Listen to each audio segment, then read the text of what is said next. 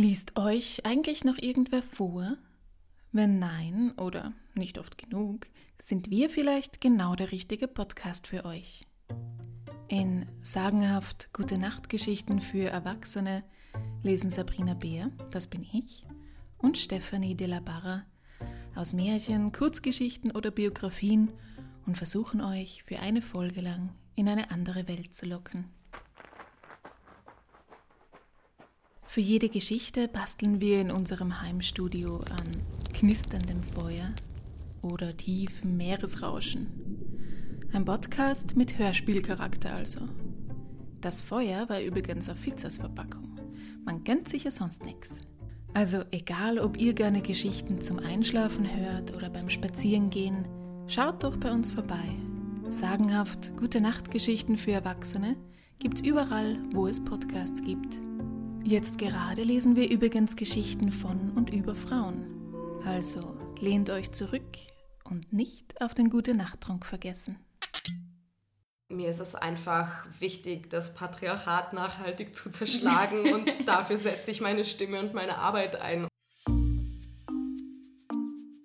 Wie wir handeln, bestimmt, wie die Welt aussieht. Ich glaube, dass Feminismus immer die Überwindung des Patriarchats zum Ziel haben muss es gibt ja viele verschiedene Formen von Gewalt und es gibt ja nicht nur körperliche Gewalt, es gibt auch psychische Gewalt und es gibt auch epistemische Gewalt. Das ist auch eine Gewalt, die auf Wissen basiert. Wir können tatsächlich von einer Kolonialisierung des weiblichen Körpers sprechen. Wenn Frauen gleich auf sind mit Männern, dann geht es der Gesellschaft besser. Dann geht es nicht nur den Einzelnen besser, den Frauen und den Männern, sondern auch allen. Wir werden zu keiner Veränderung kommen, wenn wir diese Veränderung nicht gemeinsam machen, weil wir eine Gesellschaft sind. Hallo und herzlich willkommen bei Große Töchter. Schön, dass ihr wieder mit dabei seid. Wenn ihr aufmerksam zugehört habt, dann habt ihr wahrscheinlich mitgekriegt, dass vor dem Intro dieses Mal ein Trailer eines Podcasts zu hören war, und zwar von meinen Freundinnen des Podcasts Sagenhaft. Das habe ich ja schon letzte Woche gemacht. Da war ein Trailer von Tired Women von Bianca Jankowska zu hören. Und ich wollte kurz dazu sagen, warum ich das mache, weil einige dann letztes Mal verwirrt waren. Das sind keine bezahlten Anzeigen, sondern die Idee dahinter ist ganz einfach, dass ich mir gedacht habe, es wäre doch cool, wenn wir Podcasterinnen uns gegenseitig supporten würden. Und ich habe mir gedacht, ich werde einfach vor meinen Folgen ähm, immer einen Trailer eines Podcasts vorspielen, den ich selber cool finde, den ich gerne höre so nach dem Motto Support Your Local Podcast Girl Gang. Und genau, also das werde ich jetzt immer in den Folgen machen, wo keine Werbung gebucht wurde. Ich möchte mich an der Stelle für euren Support bedanken und zwar bei allen neuen SupporterInnen auf Steady. Danke Katharina, danke Miriam, danke Lisa, danke Silvia, danke Markus, danke Daniela und danke Mari. Und ja, es ist diese Mari, die auch den wunderbaren Podcast Frauenfragen macht. Vielen lieben Dank euch. Wenn ihr große Töchter gut findet und den Podcast gerne supporten wollen würdet, dann könnt ihr das unter steadyhq.com slash große Töchter Podcast. Ich freue mich über jede Unterstützung. In der heutigen Folge ist Veronika Bornmina zu Gast. Und ja, der Name kommt euch bekannt vor, denn sie war schon mal zu Gast und da haben wir über prekäre Arbeitsverhältnisse gesprochen und warum das ein feministisches Thema ist. Veronika hat jetzt aber nach die neue Arbeiterinnenklasse ein zweites Buch herausgebracht, auch im ÖGB Verlag. Und das zweite Buch heißt Leistungsklasse. Und in ihm geht es darum, wie Frauen uns ungedankt und oft unsichtbar durch sämtliche Krisen tragen, auch durch diese aktuelle Corona-Krise, aber auch, wie Frauen auch abseits und außerhalb von Krisen ja, diese Gesellschaft unsichtbar und ganz oft und über weite Teile unbezahlt am Laufen halten. Eine Sache muss ich allerdings dazu sagen. Irgendwie hat mich beim Interview mein Mikrofon verlassen. Es ist aus irgendeinem Grund die Audioqualität ziemlich schlecht und ich habe es nicht hingekriegt, sie zu verbessern. Ich glaube, dass mein Computer einfach fälschlicherweise über das eingebaute Mikrofon meines Laptops aufgenommen hat und nicht über das Mikro, das ich angesteckt hatte. Also die Audioqualität ist schlechter als gewohnt, das tut mir leid. Ich möchte euch dieses großartige Interview trotzdem nicht vorenthalten. Mit Veronika zu sprechen ist nämlich immer eine ganz besondere Freude und ich lerne immer selbst sehr viel dazu. Deshalb entschuldigt bitte meine schlechte Audioqualität und viel Freude mit dem heutigen Interview. Hallo, liebe Veronika, danke, dass du dir Zeit genommen hast. Ich beginne meine Folgen immer mit Wer bist du und was machst du? Du warst ja schon einmal zu Gast. Ähm, deshalb kennen dich die Leute schon. Ich würde dich trotzdem einfach nur kurz bitten, dich vorzustellen. Hallo, liebe Bea, vielen herzlichen Dank für die Einladung. Ich freue mich total, dass ich nochmal bei dir sein darf. Ähm, wer bin ich? Ich bin die Veronika Bonmena und was mache ich? Ähm, ich bin zum einen Gewerkschafterin und zum anderen auch Autorin und ja, so ein bisschen Publizistin sozusagen auch. Genau, du hast ja gesagt, du bist Autorin. Du hast jetzt schon ein zweites Buch ähm, veröffentlicht. Äh, zum ersten warst du ja eben eingeladen, das ist die neue Arbeiterinnenklasse. Und ich würde gerne heute eben das zweite mit dir besprechen, das heißt Leistungsklasse, wie Frauen uns unbedankt und unerkannt durch alle Krisen tragen. Und gleich mal sozusagen als Einstiegsfrage, warum hat die Corona-Krise Frauen denn doppelt getroffen? Die Einstiegsfrage ist gar nicht so einfach, da fallen nämlich gleich mehrere Antworten an. Es gibt nämlich nicht nur einen Grund, warum die Corona-Krise Frauen mehrfach und doppelt belastet hat, sondern es gibt gleich mehrere. Ähm, kurz zusammengefasst, Frauen sind zum einen eher systemrelevant beschäftigt als Männer, was dazu geführt hat, dass die ähm, während den Lockdowns sehr, sehr oft Urlaubssperren hatten, längere Arbeitszeiten hatten als sonst, zusätzliche Dienste übernehmen mussten, einspringen mussten und halt quasi ähm, alles rausreißen mussten. Gleichzeitig konnten sie dadurch natürlich auch nicht so wie andere jetzt irgendwie sich zurückziehen und auf ihre Gesundheit achten, sondern mussten dadurch, dass sie systemrelevant sind und trotzdem arbeiten müssen, auch ihre Gesundheit aufs Spiel setzen. Und gleichzeitig ist es aber so, dass Frauen auch eher ihre Jobs verloren haben. Das heißt, ähm, die Frauen, die nicht systemrelevant beschäftigt waren, sind gleichzeitig die Frauen, die auch als erstes zum AMS geschickt wurden, weil Unternehmen offensichtlich mehr Wert darauf gelegt haben, die Kollegen im Betrieb zu halten und nicht unbedingt die Kolleginnen. Und der dritte Punkt ist der, dass Frauen auch den Löwenanteil der unbezahlten Arbeit stemmen. Das war schon vor Corona so. Aber seit Corona hat sich die unbezahlte Arbeit verstärkt. Das hat was damit zu tun, dass viele Pflegerinnen auf einmal nicht mehr gekommen sind, die ja ansonsten aus dem Ausland gekommen wären. Dass aber auch so einfach äh, viele ältere Menschen sich nicht mehr getraut haben Fremde quasi zu sich in die Wohnung zu lassen aus Angst vor dem Virus. Und da mussten quasi die Töchter, Schwiegertöchter und Enkelinnen einspringen oder auch die Nichten, während sich da die Söhne eher nobel zurückgehalten haben. Und das hat natürlich auch was damit zu tun, dass die Schulen und die Kindergärten oftmals geschlossen waren, beziehungsweise am Land, selbst dann, wenn sie nicht geschlossen waren, der soziale Druck einfach extrem hoch war, zu sagen, lasst die Kinder doch zu Hause. Das heißt, Frauen haben die Kinderbetreuung schultern müssen, sie haben die, die Betreuung der pflegebedürftigen Angehörigen übernehmen müssen, sie waren eher systemrelevant beschäftigt, haben eher ihre Jobs verloren und das alles zusammen. Und in weiterer Folge gibt es ja noch so Kleinigkeiten, sage ich jetzt mal, die nicht irrelevant sind, wie das zum Beispiel auch die häusliche Gewalt während der Krise massiv zugenommen hat.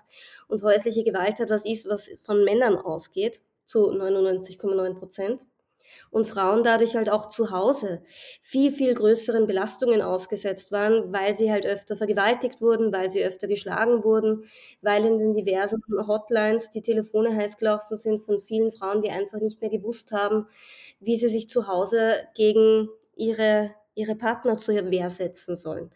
Also es ist eigentlich egal, wo man hinsieht, jeder einzelne Lebensaspekt und egal ob jetzt beruflich oder privat, Frauen haben unter dieser Krise und leiden unter dieser Krise einfach immer noch wesentlich stärker als Männer. Mhm. Ich würde jetzt gern so die einzelnen Punkte ein bisschen aufdröseln, äh, weil im Buch sind das ja ganze Kapitel, die du dazu schreibst. Ähm, und mal auf den ersten Punkt ein bisschen genauer kommen, den du besprochen hast, nämlich die systemrelevanten Jobs. Ähm, welche Jobs sind eigentlich systemrelevant? Also wir haben ganz oft das, das Wort systemrelevant gehört, auch ähm, vor allem im ersten Lockdown. Du sprichst dann aber auch bestimmte Jobs an, über die eigentlich kaum je gesprochen wurde, wie zum Beispiel die Reinigungskräfte. Also welche Jobs sind eigentlich in dem Kontext relevant Und ähm, ja, warum werden über manche mehr, warum sind manche davon so unsichtbar auch? Was sich sehr, sehr schön gezeigt hat in dieser Krise, ist, dass die Jobs, die systemrelevant sind, sprich die Jobs, die wir unbedingt als Gesellschaft brauchen, weil ohne diese Jobs einfach gar nichts mehr funktionieren würde ähm, und wir alle nicht mehr leben könnten, nicht unbedingt die Jobs sind, die ähm, am prestigeträchtigsten sind oder die am besten bezahlt sind oder für die es öffentlich jetzt irgendwie die meiste Aufmerksamkeit gibt, sondern eben ganz im Gegenteil. Gerade die Jobs, du hast es schon erwähnt, Reinigungskräfte zum Beispiel, über die eigentlich kaum geredet wird, sind die, die wir unbedingt brauchen. Das sind zum einen natürlich alle, die im Krankenhaus arbeiten oder im, Gesundli im gesundheitlichen Bereich arbeiten. Das sind aber zum Beispiel auch die, die die ganze kritische Infrastruktur aufrechterhalten. Ähm, das sind ganz, ganz viele Systemadministrativkräfte, also Sekretärinnen zum Beispiel, die schauen, dass weiterhin alles funktioniert. Das sind Kindergärtnerinnen, Pflegerinnen. Ähm, das sind aber auch so Sachen, an die man eben weniger denkt jetzt nicht nur die Reinigungskräfte zum Beispiel auch, ähm, sondern eben auch Leute, die in der öffentlichen Verwaltung arbeiten, weil zum Beispiel der Strom ja trotzdem noch aus der Steckdose kommen muss oder das Internet ja trotzdem noch funktionieren muss. Und das sind halt schon auch Bürojobs, in denen sehr, sehr viele Frauen arbeiten.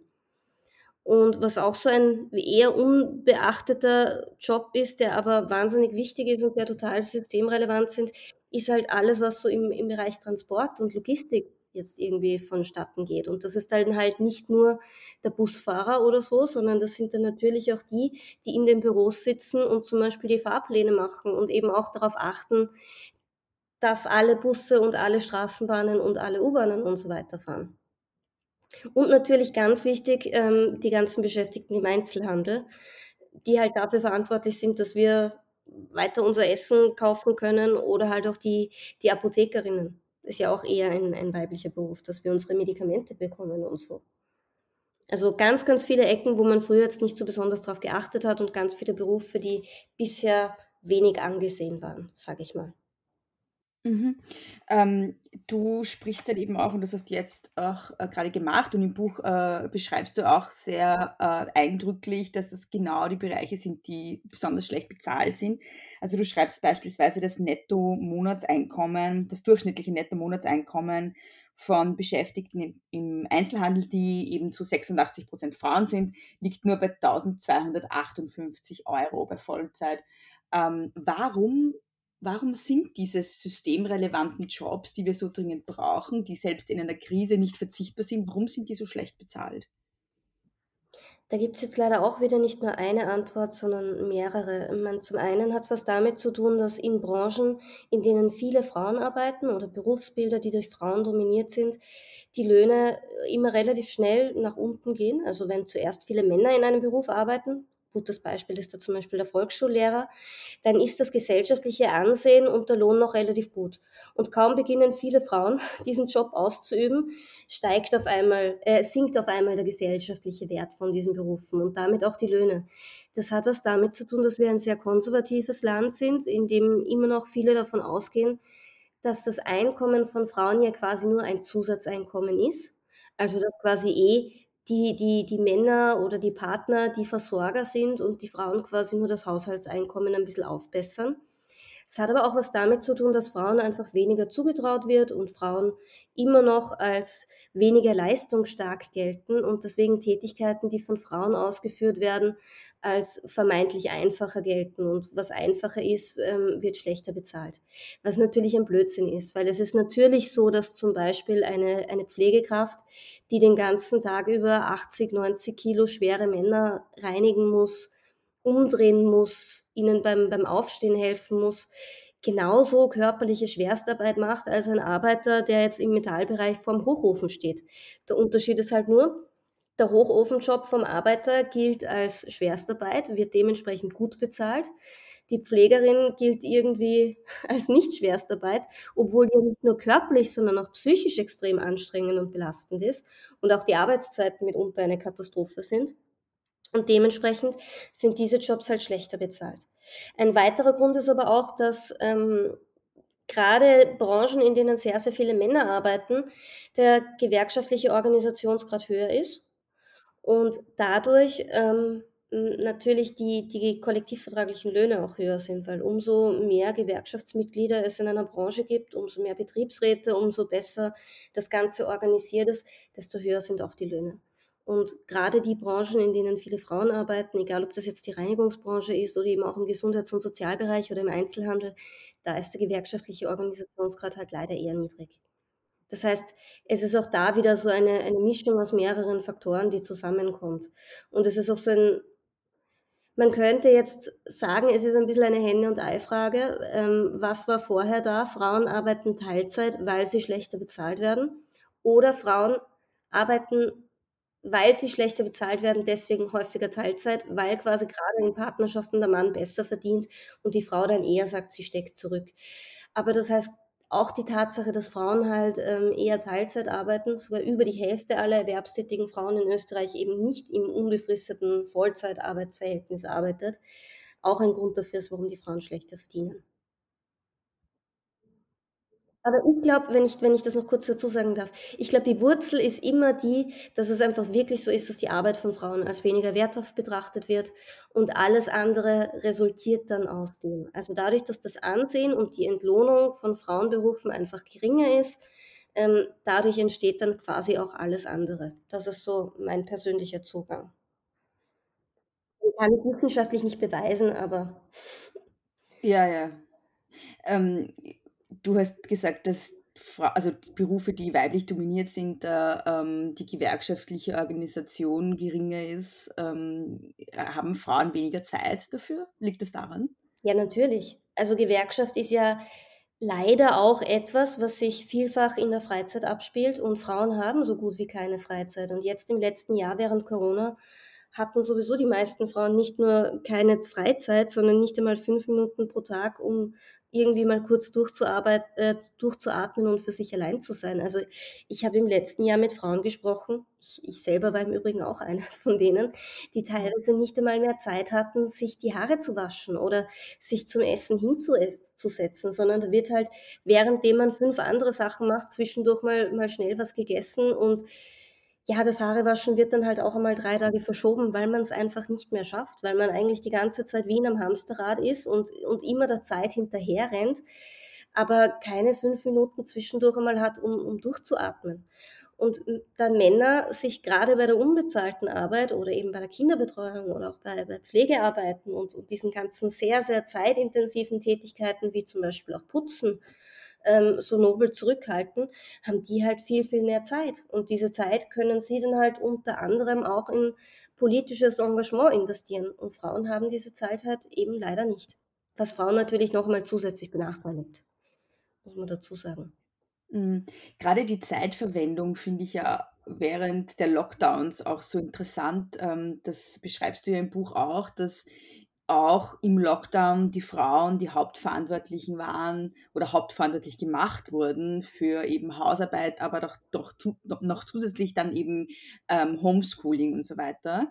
Ähm, das ist ja interessant, weil wenn man sich, wenn man davon ausgeht, dass sozusagen beide, wenn man jetzt von einem heterosexuellen Paarhaushalt ausgeht, beide im Homeoffice daheim sind, haben ja beide an und für sich gleich viel oder gleich wenig Zeit für die Kinderbetreuung. Und ich finde es sehr interessant, dass es dann trotzdem die Frauen machen. Also ich muss das gestehen, mich hat das jetzt nicht besonders überrascht. Aber es ist schon so, dass ähm, viele Forscherinnen und Wissenschaftlerinnen, die sich schon lange mit dem, mit dem Thema Zeitverwendung beschäftigen, da durchaus schockiert waren, weil sich sogar herausgestellt hat, dass ähm, in der letzten Zeilerhebungsstudie, die in Österreich gemacht worden ist, das war 2011, waren wir sogar schon weiter. Also es war sogar schon mal besser. Also es ist absurderweise sogar so, dass sich die Väter heute weniger um ihre Kinder kümmern als noch vor zehn Jahren. Weil vor zehn Jahren war es so, dass die Väter zumindest diese, ich sag's jetzt einmal so, ähm, lustigen, schönen Dinge mit Kindern gemacht haben, wie spielen oder vorlesen oder, oder halt Ausflüge machen. Jetzt während Corona war es so, dass die Väter nicht einmal mehr das gemacht haben. Das heißt, die Mütter waren die, die die unliebsamen Tätigkeiten machen mussten. Das war immer schon so, wie Windel wechseln, Zähne putzen, Nägel schneiden, also all diese Sachen, die eher mühsam sind, weil sich der Kinder gerne mal wehren und Kinder da oft nicht so kooperativ sind und auch Kinderkleidung waschen und Kinder frisieren und Kindern was zum Essen machen. Das sind halt Dinge, die notwendig sind, die aber weniger Spaß machen, wie jetzt mit dem Kind lustig im Grünen im Garten rumtollen. Aber wie gesagt, während Corona haben sich die Väter sogar da zurückgenommen. Das heißt, es zeigt sich sehr, sehr eindeutig, dass selbst wenn Mama und Papa gemeinsam zu Hause waren, der Papa eigentlich dann eher im, im Nebenzimmer oder im Schlafzimmer irgendwo eingesperrt gesessen ist, je nachdem, wie halt die, die individuellen Wohnverhältnisse ausgeschaut haben und sich da voll und ganz auf ihre Lohnarbeit konzentrieren konnten, während ähm, die berufstätigen Mütter halt im Wohnzimmer sitzen mussten und ähm, auf der einen Seite via Zoom und Skype und, und anderen Tools an Konferenzen teilnehmen mussten, aber nebenbei den Kindern auch beim Homeschooling helfen mussten. Und das heißt natürlich, dass das für Frauen viel, viel anstrengender war. Das heißt aber auch, dass Frauen in dieser Zeit natürlich auch nicht so glänzen konnten mit ihrer Arbeit. Wie denn auch? Und das, das, da, daran zeigen sich dann halt auch so, so Dinge wie, dass während den Lockdowns weniger Texte von Journalistinnen mit kleinem i veröffentlicht wurden als von Journalisten. Oder dass weniger wissenschaftliche Arbeiten von Wissenschaftlerinnen mit kleinem i produziert wurden, ähm, während die Wissenschaftler eigentlich ganz normal weiter forschen konnten wie bisher. Das heißt, für Männer hat sich da in ihrer Karriere nicht wirklich viel verändert. Aber für Frauen war es fast ein Ding der Unmöglichkeit, sich irgendwie noch halbwegs vernünftig auf ihre Arbeit konzentrieren zu können. Ich glaube ja, dass ähm, viele von uns gedacht haben, dass sie eh in Beziehungen leben, die halbwegs gleichberechtigt sind und dass sie eh ein halbwegs progressives Paar sind, wo man sich das halbwegs gerecht aufteilt, weil halt ganz viele Tätigkeiten die Frauentätigkeiten sind, von anderen Frauen substituiert wurden. Das heißt, man hat halt eine, eine billige Putzfrau organisiert oder man hat sich eine 24-Stunden-Pflegerin organisiert oder eine, eine mobile Hauspflegekraft oder ein Kindermädchen oder man hat das Kind halt irgendwie mehr als den halben Tag in den Kindergarten oder, oder in die Schule gebracht. Ab dem Zeitpunkt, wo diese Frauentätigkeiten nicht mehr von, von anderen Frauen zugekauft werden konnten, sind sie dann an den, an den Müttern und an den Partnerinnen hängen geblieben. Und ab dem Zeitpunkt, wo die Putzfrau dann nicht mehr gekommen ist, ähm, war es dann nicht so, dass, dass man in einer Beziehung gesagt hat, na gut, ähm, wir teilen uns das gerecht auf, sondern die Männer haben auf einmal gesagt, na, ich habe keine Zeit, ich muss arbeiten und ja, die Frau hat es mhm. dann halt gemacht. Wie erklärst du dir das? Warum, warum sind die Geschlechterrollen und auch die, die Verhältnisse in Beziehungen so, ähm, ja, so rückständig immer noch und so stabil rückständig? Naja, das hat zum einen was damit zu tun, dass wir ähm, auch in dem, was uns vorgelebt wird, sowohl politisch als auch jetzt in der Popkultur oder, oder generell, jetzt die letzten 10, 15 Jahre nicht wahnsinnig viel Progressives erlebt haben, sondern ganz im Gegenteil. Das, was uns da vorgehalten und vorgelebt wird, ist ja eher zutiefst reaktionär. Egal, ob das jetzt daraus bedingt ist, dass es nur Politiker sind, die auf den Pressekonferenzen darüber reden, wie es weitergeht, dass das vorwiegend ähm, Männer sind, die uns in der medialen Berichterstattung darüber aufklären, wie es uns geht und die natürlich die weibliche Perspektive nicht kennen, weil sie halt keine Frauen sind. Es hat aber auch was damit zu tun, dass halt in den, in den letzten 10, 15 Jahren popkulturell halt auch wieder so ein bisschen dieses Heimchen-Ding und dieses Neo-Biedermeier recht gehypt worden ist. Also quasi wir Frauen beschäftigen uns mit Yoga und Urban Gardening und ähm, Rohkost und anderen Kochgeschichten ähm, und weniger wir, wir Frauen machen jetzt den Klassenkampf und gehen jetzt auf die Straße und demonstrieren und so. Das hat was damit zu tun. Das andere ist natürlich, dass, dass Frauen halt diese Dinge, die sie da machen, natürlich auch aus Liebe machen. Also aus Liebe ihren Kindern gegenüber, ihren, ihren pflegebedürftigen Eltern gegenüber, ihren Angehörigen gegenüber und auch aus Liebe ihren Partnern gegenüber. Und Frauen werden halt bis heute als Mädchen auch immer noch sozialer erzogen, im Sinne von Mädchen wird schon im jungen Alter eher beigebracht, auf andere Kinder Rücksicht zu nehmen, anderen Kindern zu helfen, im Haushalt mitzumachen, verständnisvoll, liebevoll, nett zu sein, während die Buben auch heute halt immer noch so ein bisschen die Revoluzer sein dürfen und als Schlingel sein dürfen und, und halt auch ja, raufen dürfen, sich selber darstellen dürfen, mehr ihre eigenen Interessen durchsetzen dürfen. Also das ist soziale Prägung, das ist gesellschaftliche Prägung, popkulturelle Prägung und natürlich auch wirtschaftliche. Weil am Ende des Tages ist es halt schon so, dass das Fressen immer zuerst kommt und wenn ein Paar in der Krise sagt, okay, wir müssen das und das und das jetzt machen, weil die Schule nicht offen hat und so weiter, und der Mann verdient ein Drittel mehr als die Frau oder sogar doppelt so viel, dann wird halt eher die Frau beruflich zurückstecken als der Mann. Weil man sich halt oft nicht anders leisten kann. Also auch da greifen wieder mehrere Gründe ineinander. Eine Sache, die mir irgendwie nicht aus dem Kopf geht, ähm, das war auch im ersten Lockdown. Da wurde noch diskutiert darüber, äh, ob man Homeschooling machen soll oder nicht. Und da waren die Clubobleute aller, also aller Parlamentsparteien eingeladen. In, ich glaube, es war die Zeit im Bild. Ich weiß es jetzt nicht mehr genau, aber es ist eh egal. Äh, und in jedem Fall äh, wurde da gefragt, wie das Homeschooling funktioniert. Und der Clubobmann der ÖVP, August Wöginger, hat dann gesagt, bei ihm funktioniert es gut, weil das erledigt alles seine Frau. Und das äh, fand ich sehr bezeichnend irgendwie. Auch so, ähm, einerseits, glaube ich, ist es sehr ähm, mh, ja, typisch für die Arbeitsverteilung in österreichischen Haushalten, aber andererseits fand ich es auch sehr bezeichnend dafür, wer sozusagen diese Entscheidungen auch trifft. Ähm, und von welchen, von welchen Geschlechterrollen da ausgegangen wird und von, welchen, von welcher Arbeitsverteilung, von welcher quasi natürlichen Arbeitsverteilung ausgegangen wird. Ganz genau, da hast du vollkommen recht. Also das ist auch das, warum ich in, in meinem Buch schreibe, wir leben in einem System, das von Männern für Männer gemacht worden ist. Also Politiker, die Entscheidungen treffen, die für sich keine Ahnung davon haben, wie viel Arbeit es eigentlich ist, ein Kind zu betreuen oder wie viel Arbeit es ist, ähm, ältere Angehörige zu versorgen oder jemanden zu pflegen oder eine Toilette zu putzen, weil sie es selber in ihrem Leben noch nie gemacht haben. Wie kompetent und wie sinnvoll werden die Entscheidungen dann ausfallen?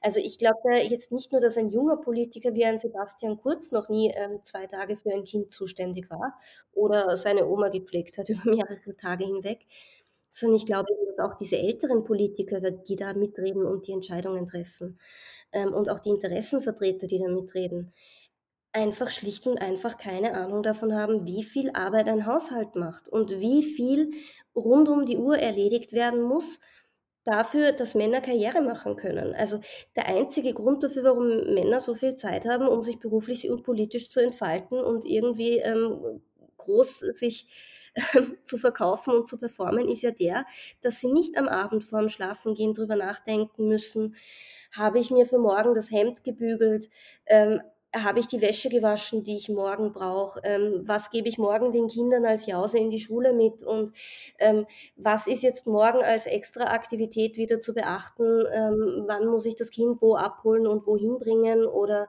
auch ähm, habe ich jetzt Milch eingekauft für einen Kaffee oder nicht? Also das sind alles so, das sind so Kleinigkeiten, die so überhaupt nicht geschätzt werden, die aber schon relativ viel Energie auch brauchen und Zeit brauchen und die natürlich auch dafür sorgen, dass man keinen freien Kopf hat.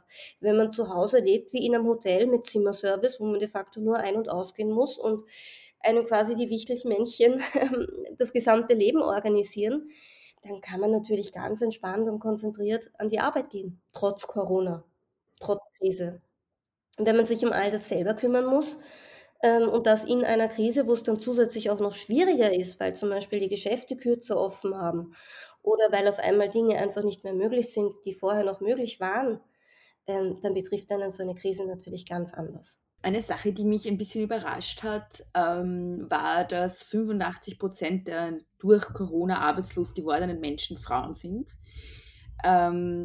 Da wird man vielleicht auf den ersten Blick davon ausgehen, dass es nicht so ist, weil ja eben Frauen in diesen systemrelevanten Jobs arbeiten zu einem großen Teil. Warum ist es so, dass Frauen von dieser Arbeitslosigkeit auch stärker betroffen, betroffen waren und betroffen sind?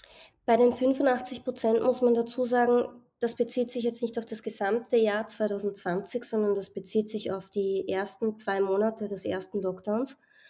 Und da war es halt so, ähm, wie es in jeder Krise ist, wie wir es auch schon bei früheren Krisen wie 2008 gesehen haben, dass Unternehmen in Krise vor allem darauf achten, ihre sogenannte Stammbelegschaft, ihre Kernbelegschaft zu schützen und alle, die da nicht dazugehören, diejenigen sind, die als erstes vor die Tür gesetzt werden. Das sind die Jungen, weil wer zuletzt kommt, geht zuerst. Das sind aber auch die atypisch Beschäftigten, ich erinnere daran, schon vor der Krise waren über die Hälfte aller erwerbstätigen Frauen in Österreich atypisch beschäftigt. Das sind die Teilzeitbeschäftigten, auf die man eher verzichten kann. Und das sind eben auch die, wo man sich denkt, die brauchen das nicht so dringend. Also ein Chef denkt sich vielleicht, das ist ein Vater, der hat zwei Kinder, der braucht das Geld, den schicke ich auf Kurzarbeit, den haue ich jetzt nicht raus. Umgekehrt, wenn er jetzt denkt, das ist eine Mutter, die hat zwei kleine Kinder, dann denkt sich der Chef, ja, aber die hat eh auch einen Ehemann und der verdient eh gut. Der wird das eh ausbessern sozusagen. Dann haue ich eher die Frau raus. Ähm, das ist der eine Grund. Und der andere Grund ist der, dass Frauen gleichzeitig auch eher in Branchen gearbeitet haben und arbeiten, die vom Lockdown stärker betroffen sind und die eher zusperren mussten. Also ganz vorne ist dann natürlich einmal die Gastronomie. Also Kellnerinnen, Zimmermädchen, Rezeptionistinnen. Ähm, das sind so die Jobs, die jetzt am meisten abgebaut wurden, weil halt gerade die Hotels und die Gasthäuser jetzt halt sehr, sehr viel zu hatten im letzten Jahr oder immer noch zu haben. Ähm, und es hat was damit zu tun, dass körpernahe Dienstleistungen auch wenig arbeiten konnten und dementsprechend da sehr, sehr viele Stellen abgebaut wurden.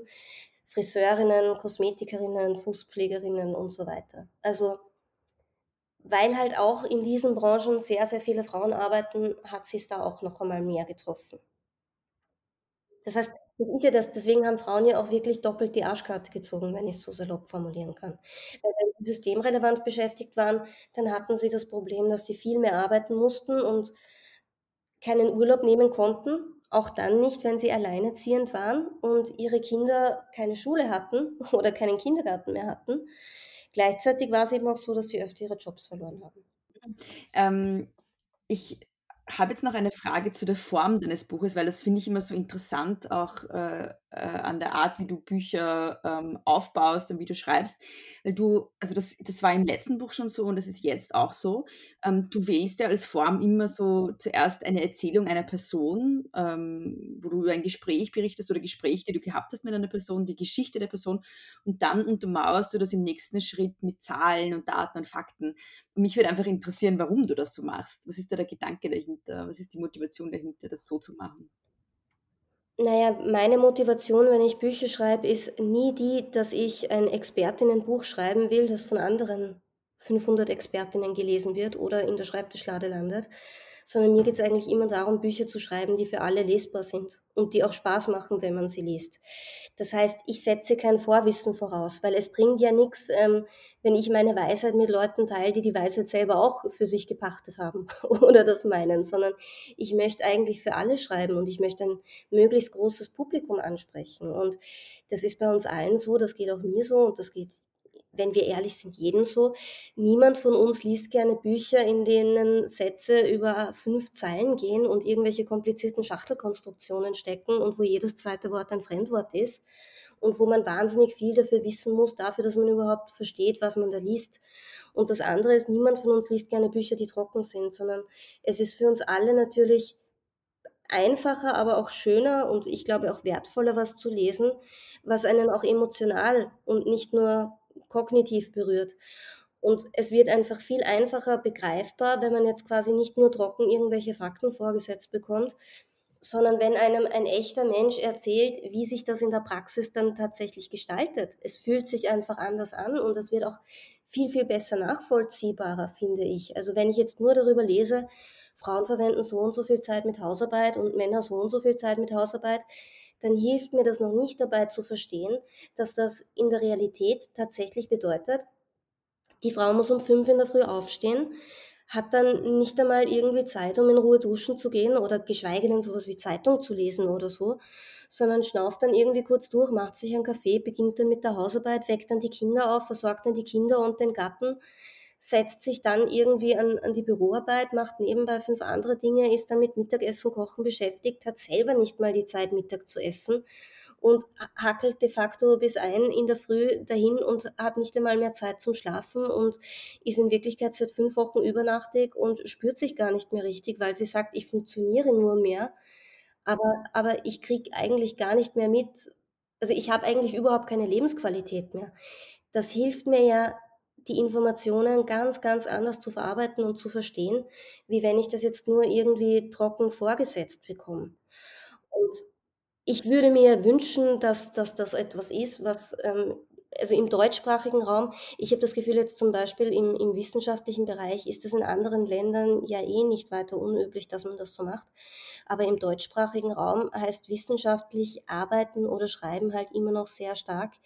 Man muss sich so so, so, so klug und so, so altklug wie möglich jetzt irgendwie hinstellen und allen Leuten zeigen, wie, wie wahnsinnig gescheit man ist. Und es geht weniger darum, tatsächlich Wissen zu vermitteln, als mehr sich selbst darzustellen. Und das finde ich relativ schade. Also ich werde auf jeden Fall weiter so machen. Ich, ich, ich glaube, dass das wahnsinnig wichtig ist und ich habe auch die Erfahrung gemacht, dass ich damit viel, viel mehr Menschen erreichen kann. Mhm. Ja, ich frage deshalb so blöd, weil ich das nämlich auf, weil ich das, die Form deiner Bücher einfach so großartig finde. Ich finde, das ist so eine ähm, ganz, ganz tolle Verschränkung von einerseits kriegt man extrem viel Wissen mit tatsächlich. Also ich lerne total viel von deinen Büchern. Und andererseits ist es ähm, etwas, was einen emotional sehr mitnimmt auch. Also man hat halt auch so die emotionale Verbindung dann zu diesen Geschichten. Und ähm, es verbindet halt auch so, finde ich, auf eine sehr feministische Art und Weise so das Private mit dem Politischen, weil es zeigt halt auf, wie diese politischen und sozioökonomischen Kontexte eben das Leben von Menschen prägen und Menschen in ganz privatem, im Privaten sozusagen belasten und ja, also ich finde es ganz toll, deshalb, also deshalb frage ich so blöd. Das freut mich natürlich total und das finde ich sehr schön, dass du das so sagst, weil das ist eben genau das, ähm, womit ich mich jedes Mal abkämpfe, weil ich habe das Gefühl, umso leichter man etwas erklären will, umso besser muss man es verstanden haben und umso schwieriger wird es auch. Also kommt mir vor. Also deswegen, ich, ich tue mir nicht unbedingt leicht damit. Ich glaube jetzt auch nicht, dass ich irgendwie die, die, die Schriftstellerin bin oder so, ganz im Gegenteil. Aber das ist das, wo ich bei meinen Büchern halt eigentlich auch immer die meiste Zeit und die Energie reinstecke, in die Lesbarkeit sozusagen. Den, den Inhalt, den, den hat man schnell recherchiert, sage ich jetzt einmal. Aber das dann irgendwie in eine lesbare Form zu bringen und vor allem auch Zusammenhänge herzustellen, das ist das, was ich finde, was eigentlich so wichtig ist. Und ich glaube auch gerade, wenn es politisch jetzt zum Beispiel um, um so Themen wie Arbeitsmarkt und Einkommen und soziale Durchmischung geht und so weiter, dann wird das immer alles sehr einseitig gemacht und immer sehr, sehr kurzsichtig und engsichtig, wie ich finde. Also alleine schon, dass wir zum Beispiel über Arbeit diskutieren und dabei immer nur Erwerbsarbeit meinen finde ich total verrückt. Weil wir haben einen Tag, der hat 24 Stunden und innerhalb von diesen 24 Stunden muss ich ja nicht nur Lohn arbeiten und meine, meine Arbeitszeit und meine Arbeitskraft an einen Dritten verkaufen, sondern ich muss ja auch jede Menge unbezahlte Arbeit erledigen dafür, dass ich überhaupt arbeiten gehen kann und dafür, ähm, dass die Gesellschaft überhaupt funktioniert. Und dass das quasi nicht als ein Teil der Arbeitswelt gesehen wird, halte ich für total fatal. Und ich glaube, das ist auch ein Grund dafür, warum der Arbeitsmarkt für Frauen so viel schwieriger ist und so viel unangenehmer ist wie für Männer. Und warum, es weiterhin so ist, ähm, dass der Arbeitsmarkt eigentlich auch nicht wirklich attraktiv ist in Österreich oder im deutschsprachigen Raum für Frauen weil eben bei Arbeitszeiten nicht darauf geachtet wird, dass man vielleicht Kinder hat und nicht zehn Stunden am Tag mitunter sogar sinnlos in einem Büro sitzen kann, nur damit der Chef sieht, dass man lange da ist und deswegen jetzt ähm, total brav und super ist. Also wir haben ja in, in, im deutschsprachigen Raum auch total reaktionäre Vorstellungen von dem, was erfolgreich Arbeiten ausmacht. Also in anderen Ländern ist es durchaus üblich, dass wenn man viele Überstunden macht, dass die Vorgesetzte oder der Vorgesetzte dann irgendwann mal kommt und nachfragt, du, warum schaffst du deine Arbeit eigentlich nicht in der Arbeitszeit? Was ist da los? Hast du irgendwie Probleme oder bist du überfordert oder so? Während es bei uns im, im deutschsprachigen Raum so ist, dass jemand, der viele Überstunden macht, quasi ein Hero ist und als besonders engagiert gilt, anstatt dass man darüber nachdenkt, ähm, ob er vielleicht mit seinem Job einfach nicht zurande kommt. Also wir haben eine Form von Arbeitskultur, die sehr männlich ist, die sehr altmodisch ist und die immer noch darauf aufbaut, dass man so viel wie möglich am Arbeitsort präsent ist und ähm, auch ganz, ganz vielen an, an informellen, kulturellen, rituellen Dingen teilnimmt und die weniger auch, auch bewertet und darauf abzielt, wie, wie gut man seine Arbeit tatsächlich macht und wie, wie teamfähig man bei der Arbeit auch ist und was man tatsächlich weiterbringt, sondern halt, es, es ja, so wie es generell so ist, ähm, Verpackung zählt oft ein bisschen mehr als der Inhalt, kommt mir vor. Auch am mhm. Arbeitsmarkt leider. Mhm. Von all den Geschichten, die du gehört hast für dein Buch, gab es da irgendwas, was dir besonders, ähm, was dich besonders mitgenommen hat oder was blieb dir so besonders im Gedächtnis?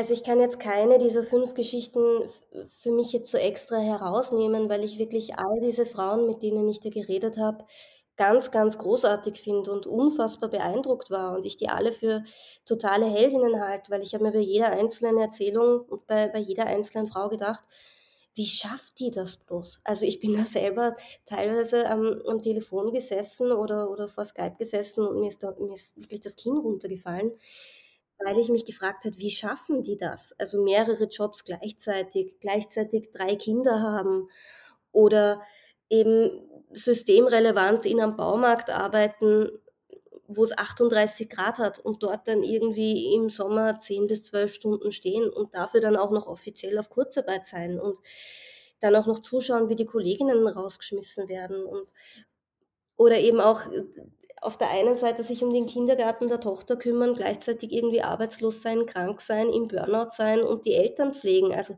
das waren alles Geschichten, die mich unfassbar beeindruckt haben, wo ich eigentlich nur darauf geachtet habe, dass ich eine gewisse Breite abdecke, also dass sie quasi halbwegs repräsentativ sind im Sinne von junge Frau, ältere Frau, Frau, die pflegt, Frau, die Kinder erzieht, Frau, die alleinerziehend ist, ähm, Frau, die systemrelevant beschäftigt ist. Also ich habe mich halt bemüht, unterschiedliche Aspekte aufzuzeigen, aber ich finde, die waren alle total, also ich finde die alle total großartig. Was mich aber insgesamt ähm, bei diesem Buch so wütend gemacht hat und ähm, warum mich selber auch dieses Buch quasi jetzt auch so ein bisschen weiter radikalisiert hat, ähm, möchte ich sagen, ist das, dass ich total schockiert darüber bin, dass all diese Frauen, die so heldinnenhaft sind und jetzt auch in meinem Umfeld, all diese Frauen, die, die so großartig sind und die quasi jetzt gerade irgendwie den, den Kahn aus dem Dreck ziehen und dafür verantwortlich sind, warum wir als Republik noch nicht vor die Hunde gegangen sind, muss ich ganz ehrlich sagen, ist nicht nur die Aufopferungsbereitschaft dieser Frauen und die Selbstlosigkeit, sondern die Selbstkritik, dass all diese Frauen hatten die ganze Zeit ein schlechtes Gewissen. Und das verstehe ich überhaupt nicht. Also man muss sich das einmal vorstellen. Ähm, die, die, die reißen, also die versorgen ihre Partner, ihre Kinder, ihre Eltern, ihre Angehörigen, ihre Vorgesetzten, ihre Arbeitskollegen, sind rund um die Uhr nur am Hackeln, gehen nur noch am Zahnfleisch, sind eigentlich die ganze Zeit nur fertig, weil sie sich rund um die Uhr nur für andere aufopfern investieren in sich selber genau gar nicht mehr und haben trotzdem ständig ein schlechtes Gewissen, weil sie das Gefühl haben, sie sind als Mutter nicht gut genug, weil sie konnten sich jetzt am Vormittag nicht intensiv genug um die Kinder beim Homeschooling kümmern, weil sie nebenbei die ganze Zeit arbeiten mussten. Oder sie haben so ein schlechtes Gewissen, weil die Wohnung nicht aufgeräumt ist und weil sie gerade im Dreck ersticken daheim. Oder weil sie gerade keine, keine guten Partnerinnen sind, weil sie halt gerade irgendwie ihrem Mann weniger zuhören können als sonst. Oder weil sie es halt nicht schaffen, dass sie immer die Wäsche rechtzeitig waschen und das Kind halt auch einmal mit einem dreckigen Leiberl rumrennt. Also das ist das, was mich so, so schockiert. Also ich, ich habe das von Männern so noch nie gehört. Das schlechte Gewissen und diese ständige Selbstkritik im Sinne von, leiste ich jetzt gerade genug, mache ich das jetzt gerade richtig, bin ich jetzt gerade eh, obwohl es mir so schlecht geht, nett genug, in meinem Umfeld zu allen und kümmere mich, mich eh um alle und alles genug. Das hört man von Männern in der Krise so überhaupt nicht. Ich habe von keinem einzigen Mann, und ich habe natürlich auch mit vielen Männern gesprochen, ich habe mich nur dann bewusst dafür entschieden, in dem Buch nur über Frauen zu schreiben, weil wenn ich die Geschichten der Männer mit reingenommen hätte, ähm, dann wäre das Ganze wahrscheinlich so provokant geworden und dann, glaube ich, ganz, ganz viele vorgeworfen, ich bin eine Männerhasserin, weil wenn ich im Gegensatz dazu dann auch noch die männliche Perspektive eingebracht hätte, ähm, dann wäre das wirklich ein reines Wutbuch geworden. Weil es wirklich, wenn man mit den Partnern der gleichen Frauen spricht, man von denen nie irgendwie hört, ich habe jetzt ein schlechtes Gewissen, weil ich so wenig Zeit für meine Kinder habe. Das denken sich die einfach nicht. Genauso wie die nicht drüber nachdenken, ob die Wohnung jetzt zusammengeräumt ist oder nicht und ob sie jetzt ihrem Umfeld gegenüber eine, eine, eine gute, ein guter Partner sind oder ein guter Freund sind oder ein guter Sohn sind oder so, sondern die beschäftigen sich eigentlich vorwiegend mit sich selbst. Ist leider wirklich so. Also diese, wenn ich mir was wünschen kann und wenn ich am Ende irgendwie eine Botschaft hätte für Frauen, dann wäre das, bitte geht's nicht so hart mit euch selbst ins Gericht. Seid nicht so selbstkritisch, sondern seid stolz auf das, was sie da ununterbrochen leistet und macht. Ja. Ja, also für mich beim Lesen, also ich dir nur jetzt sagen, meine Erfahrung als Leserin ähm, war ja auch einerseits war ich extrem beeindruckt von diesen Frauen, also so wirklich in awe, wie man auf Englisch sagt. Und auf und andererseits hat wurde ich ähm, extrem wütend. Also es auch, das war auch bei deinem ersten Buch so und bei dem jetzt noch viel mehr. Also es regt sich da so eine dumpfe Wut irgendwie und ähm, auch so ähm, dann auch die Frage natürlich, also das bringt mich jetzt sozusagen zu meiner letzten Frage, was, was jetzt? Also, ähm, denn es ist ja so, dass die, manche sagen, Krise könnte eine Chance sein. Die Realität zeigt dann aber, dass sich eben die Gräben weiter vertiefen, dass sich die Ungleichheiten weiter verschärfen, auch im Geschlechterverhältnis. Einerseits, wie schaffst du es, persönlich dann nicht komplett den Mut zu verlieren und andererseits, wie gibt es da noch irgendwie einen Weg raus? Also, oder ist jetzt die, sozusagen die Uhr nochmal um 50 Jahre zurückgedreht, wo wir eh schon sozusagen so weit hinten nach waren, was Gleichbehandlung betrifft, aber sind wir jetzt äh, so weit hinten, dass, dass ähm, sozusagen ein, ein, ja, ein, das eine egalitäre Gesellschaft jetzt noch viel weiter ähm, sozusagen in, in, äh, zu einer Utopie wurde und man das sowieso irgendwie nicht mehr erreichen kann. Wie, also ich bin da, also die Frage war jetzt unklar formuliert, aber ich, ich bin da so ein bisschen entmutigt auch äh, irgendwie durch, durch diese Krise jetzt, weil ich mir denke, ähm, es war eh schon so schlimm und jetzt ist es halt noch viel schlimmer. Und beim Lesen des Buches ähm, trotz der Wut, die sich auftut, ist es auch so ein bisschen eine Hoffnungslosigkeit, finde ich. Ja, das verstehe ich total gut. Also mir ist ja auch selber so gegangen, dass ich wahnsinnig, wahnsinnig, wahnsinnig wütend geworden bin und wahnsinnig traurig geworden bin, ich glaube aber, dass Wut in dem Fall für, für uns Frauen eine total wertvolle Emotion ist. Und ich glaube, dass wir diese Wut auch, auch wirklich kultivieren sollten und, und feiern sollten, weil Wut gleichzeitig ja auch was ist, was irgendwie Energie in sich trägt. Und Wut vor allem auch bedeutet, dass man endlich aufhört, auf sich selber rumzuhacken und ähm, endlich nicht mehr dieser Vereinbarkeitslüge, wie ich sie nenne, ähm, glaubt, im Sinne von, ich könnte mir das eh alles gut organisieren und ich könnte eh alles unter einen Hut bringen, wenn ich mich nur richtig anstrengen würde und wenn ich mir nur genug Mühe geben würde. Also uns wird ja irgendwie allen Ernstes immer noch erzählt, auch von der Politik oder gerade von der Politik, dass wenn wir uns gut organisieren und wenn wir uns den richtigen Partner suchen und ähm, wenn wir irgendwie mit unseren Vorgesetzten reden, dass, dass wir das dann eh alles irgendwie hinkriegen und dass das quasi individuell ja eh schaffbar wäre.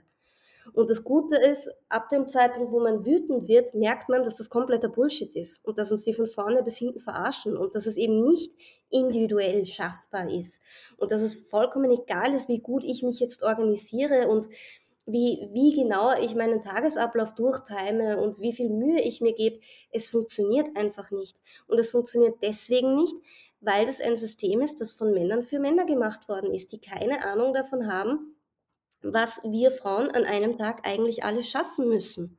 Und diese Wut hilft uns quasi dabei, die Schuld von uns selbst wegzunehmen, die uns so hemmt und die uns Frauen, glaube ich, auch immer so zurückhält. Also diese Selbstzweifel und diese, diese Schuldgefühle und diese ich, ich bin ja quasi nicht gut genug und nur weil ich nicht gut genug bin, deswegen geht es mir schlecht. Das ist, glaube ich, das, worunter wir Frauen am meisten leiden und das ist das, was uns die, die Handlungsfähigkeit auch irgendwie wegnimmt.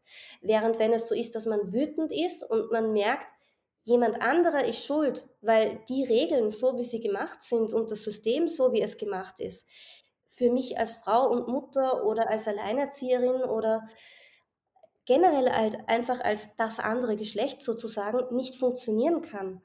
Ähm, das ist, glaube ich, der erste extrem wichtige Schritt, weil dieses, wir wissen alle, wenn, wenn alle Frauen, nicht nur in Österreich, sondern generell auf der ganzen Welt, wenn alle Frauen auch nur drei Stunden lang nichts tun würden, würde alles zusammenbrechen. Und das ist keine Übertreibung oder so, sondern das ist geht. Wenn alle Mütter dieser Welt ihren Kindern drei Stunden lang nichts zum Essen geben und den Hintern nicht abwischen, dann oh, ho, ho. Oder gleichzeitig, wenn alle Krankenschwestern in einem Krankenhaus drei Stunden nicht arbeiten.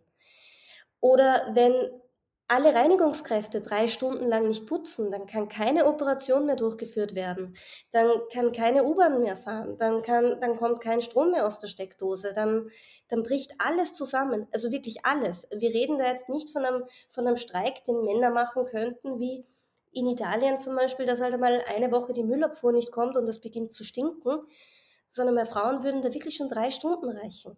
Und ich glaube, wenn, wenn wir Frauen das einmal verstehen und, und wirklich auch erkennen, wie viel Macht wir eigentlich haben durch all das, was wir die ganze Zeit leisten, dann glaube ich ja, ähm, dass man relativ gut und relativ schnell aufzeigen könnte, wie wichtig das ist, was wir machen und dass da einfach auch mehr Rücksicht drauf genommen werden muss und dass das verdammt noch einmal auch endlich ordentlich honoriert werden muss. Nicht nur monetär, sondern auch in Bezug auf die soziale Absicherung, auf das gesellschaftliche Ansehen, auf die Art und Weise, wie wir Zeit in unserer Gesellschaft organisieren. Das hat vor allem auch was damit zu tun, wie wir Arbeitszeit in unserer Gesellschaft organisieren, nämlich nicht gut und nicht sinnvoll. Ähm, und dass wir dann tatsächlich extrem viel erreichen können würden. Und jetzt weiß ich, dass es auf der einen Seite unrealistisch ist, dass sich ähm, wirklich alle Mütter einmal drei Stunden nicht um ihr Kind kümmern.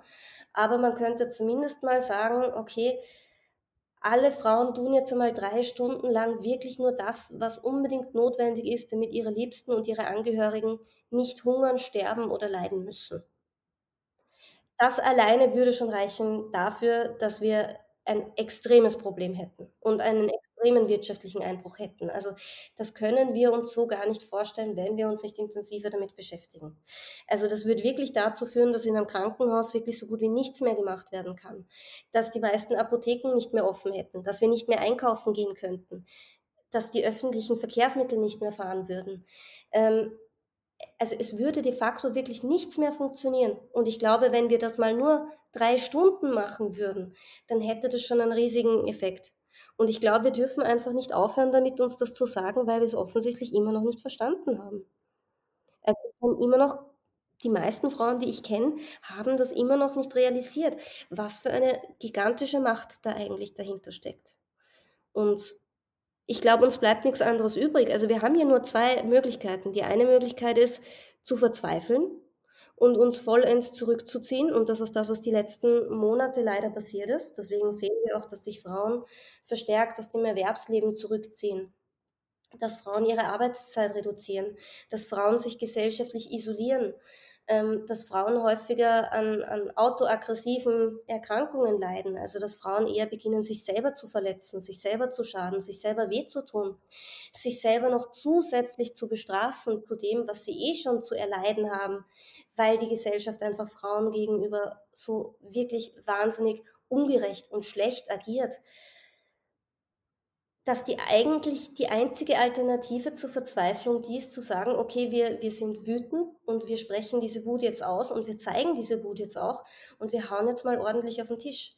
Und dass sowas funktionieren kann, zeigt ja zum Beispiel ein Frauenstreik in der Schweiz, wo 70.000 Frauen einen Tag lang gestreikt haben. Und da gab es keine Krise und da war die Situation noch weit nicht so schlimm wie jetzt. Und ich habe auch das Gefühl, dass die Wut bei allen Frauen, in, mit denen ich so zu tun habe, und ich habe ja wirklich mit sehr unterschiedlichen Frauen zu tun. Also es ist ja jetzt nicht so, dass ich in einem Elfenbeinturm leben würde und quasi nicht rund jeden Tag auch mit stinknormalen Menschen reden würde. Ich habe ja das Glück, dass ich ähm, zum einen durch das, was ich hauptberuflich mache, sehr geerdet werde und zum anderen lege ich da auch wahnsinnig viel Wert drauf, dass ich einfach schaue, dass ich mich eben nicht nur mit meinesgleichen unterhalte, sondern ähm, eben auch, auch darauf achte, dass ich irgendwie versuche zu schauen, wie geht es der, der Breite der Bevölkerung tatsächlich und nicht nur, wie geht es meiner kleinen Blase, sondern wie, was passiert da auf der Welt eigentlich.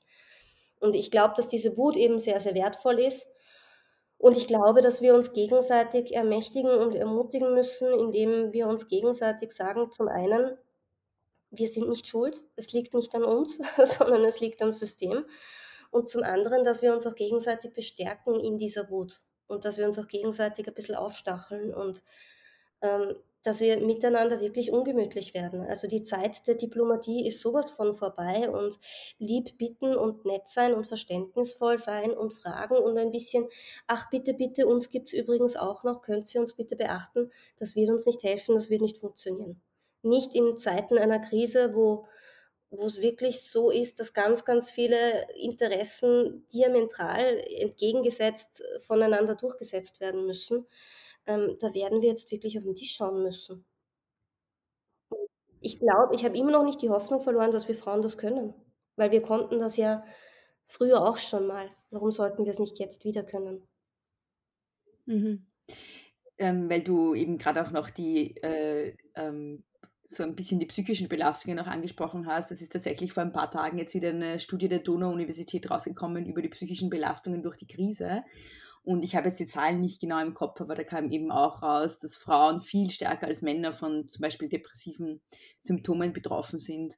Ähm, also da gibt es auch wieder mal einen Gender Gap, was natürlich vor allem also vor dem Hintergrund all die Dinge, die du gerade erzählt hast, auch überhaupt keine Überraschung ist. Genau, das ist ja eine logische Konsequenz. Also wenn Frauen viel eher in die Armut abgerutscht sind in den letzten Monaten, wenn Frauen viel mehr arbeiten mussten, egal ob bezahlt oder unbezahlt, wenn Frauen viel höhere Belastungen ertragen mussten und gleichzeitig Frauen auch noch für alle anderen da sein mussten und nicht nur für sich selbst, dann kann das ja nur dazu führen, dass es Frauen schlechter geht und dass Frauen eher krank werden und dass, dass sich das auf diese Art und Weise ausdrückt.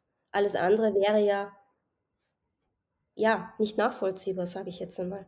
Also all diese Dinge, die ich da mit sehr, sehr viel Emotion jetzt vielleicht ein, ein bisschen, man, man mag mir Populismus vorwerfen, damit habe ich kein Problem, aber jetzt so ein bisschen pointiert herunterbreche, all diese Dinge lassen sich ja auch durch Zahlen belegen. Also nur weil, weil ich das jetzt nicht irgendwie brav runterrattere, heißt das nicht, dass das nicht auch alles objektivierbar tatsächlich so stattfindet. Ich finde nur, wir sind zu objektiv und wir sind, wir sind zu ruhig und wir sind zu sachlich. Ich, ich glaube, ich glaube, wir müssen da jetzt auch ein bisschen mit Emotionen arbeiten, ganz ehrlich, weil es geht um Emotionen und es geht gerade um extrem viel und es geht gerade wirklich darum, dass wenn wir uns jetzt nicht auf die Hinterfüße stellen, ja wann denn dann?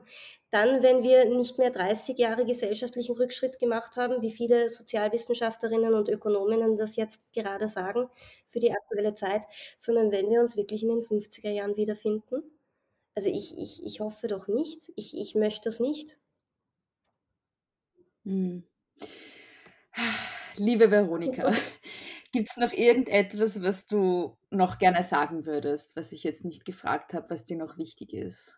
Nein, ich würde mir nur wünschen, dass ähm, alle, die deinen großartigen Podcast hören und, und alle, die dich hören und, und alle, die da jetzt irgendwie zugehört haben, auch wirklich einmal versuchen, mit, mit, mit ihrem Umfeld, egal ob das jetzt ihre Eltern sind oder ihre Geschwister oder wie auch immer, darüber reden und, und sie fragen, also die Frauen in ihrem Umfeld, bist du eigentlich wütend? Und ähm, wenn sie nicht wütend sind, sie dann fragen, aber wie kann das sein, wenn du nicht wütend bist? Wenn du nicht wütend bist, dann hast du was nicht bemerkt.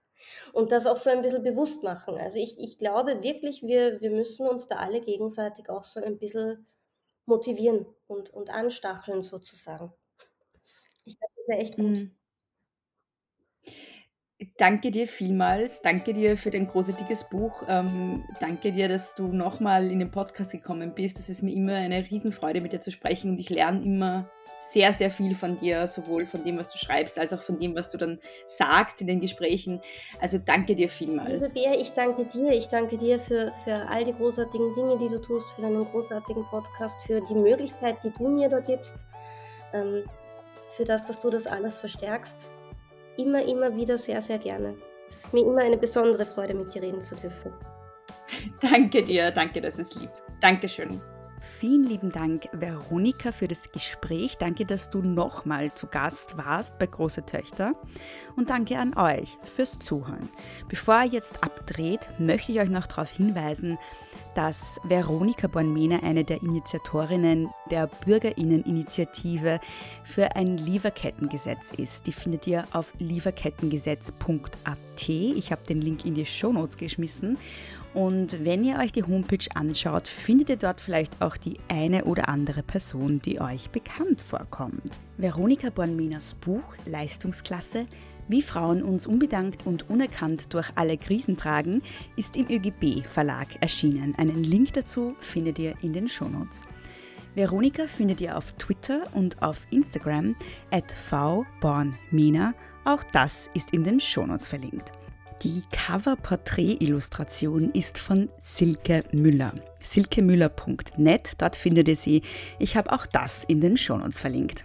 Große Töchter findet ihr at Große Töchter Pod auf Instagram und auf Facebook. Wenn ihr mir etwas mitteilen wollt, dann könnt ihr das am besten unter große Töchter Podcast at gmail.com oder über das Kontaktformular auf der Homepage großetöchter-podcast.at. Dort könnt ihr den Podcast auch hören. Ihr könnt ihn aber auch überall dort hören, wo ihr gerne Podcast hört. Also in jedem Podcast-Catcher, auf Spotify, auf Apple Podcasts, auf Google Podcasts oder wo auch immer ihr gerne Podcast hört. Mich findet ihr at Frau Frasel auf Instagram und auf Twitter. Und wenn ihr große Töchter supporten wollt, dann könnt ihr das am besten, indem ihr den Podcast gleich abonniert. Das ist gratis. Indem ihr euren Freundinnen und Freunden vom Podcast erzählt, indem ihr Folgen auf Social Media postet, indem ihr den Podcast mit 5 Sterne auf Apple Podcast bewertet. Das hilft sehr. Und wenn ihr wollt, könnt ihr den Podcast auch auf Steady monetär unterstützen. Das geht unter steadyhq.com slash große Töchter Podcast. Den Link wie immer findet ihr in den Shownotes. Ich sage nochmal vielen lieben Dank fürs Zuhören und bis zum nächsten Mal. Nicht kleinkriegen lassen.